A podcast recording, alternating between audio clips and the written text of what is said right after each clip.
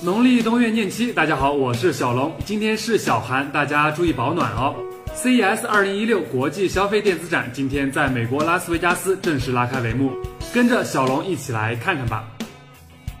抢来抢去的八二零首发，最终还是被乐视乐 Max Pro 拿到了。该机配备六点三三英寸二 K 显示屏，四 G 运存，六十四 G 存储空间，前置四百万，后置两千一百万像素光学防抖摄像头。同时采用了新一代八零二点一一 AD WiFi 技术，是全球第一款支持三频 WiFi 的智能手机。它还支持黑科技超声波指纹识别技术，用于提高在沾水或油污时的识别率。而就在今天，小米的李总也发微博表示，小米五将在春节后发布。不过，小编倒是觉得发不来发不去，谁先开售，价格合理，不用抢购才是真正的王道啊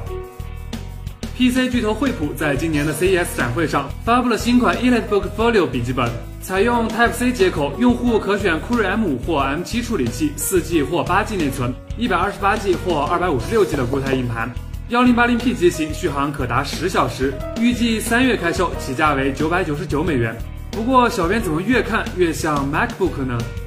不过它还不算最像的，LG 带来的这款超薄笔记本被外媒甚至戏称 LG 重新发布了 MacBook，机身采用了镁铝合金打造，可选酷睿 i5 或 i7 处理器，八 G 内存，二五六或五幺二 G 的固态硬盘，运行 Win 十系统，价格尚未公布，但预计会在一千一百美元左右。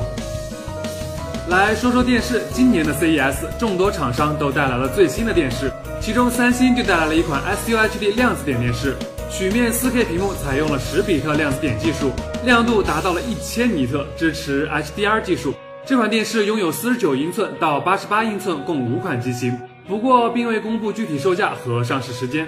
LG 也不落后，推出了首款九十八英寸八 K 的电视，采用了分体式可移动扬声器设计。鉴于此前采用八十五英寸 IGZO 屏的夏普就卖到了十三点三万美元的天价，这一款我就只能呵呵了。当然，众所周知，索尼从来不缺黑科技。今天就发布了两款七十五英寸的 XBR X 九四零 D 系列和两款 XBR X 九三零 D 系列电视。它采用了超窄边框的设计，支持 HDR 标准，运行安卓 TV。价格尚未揭晓，但大把卖的从来都是信仰，不是吗？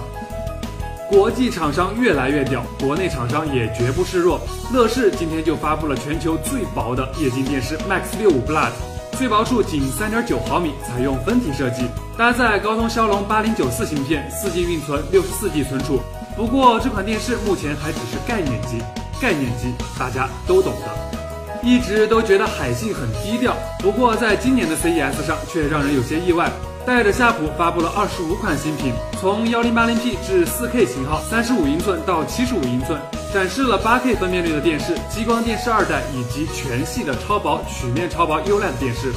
四十三英寸的 H7 系列售价三九九美元起，海信电视的性价比优势还是非常明显的。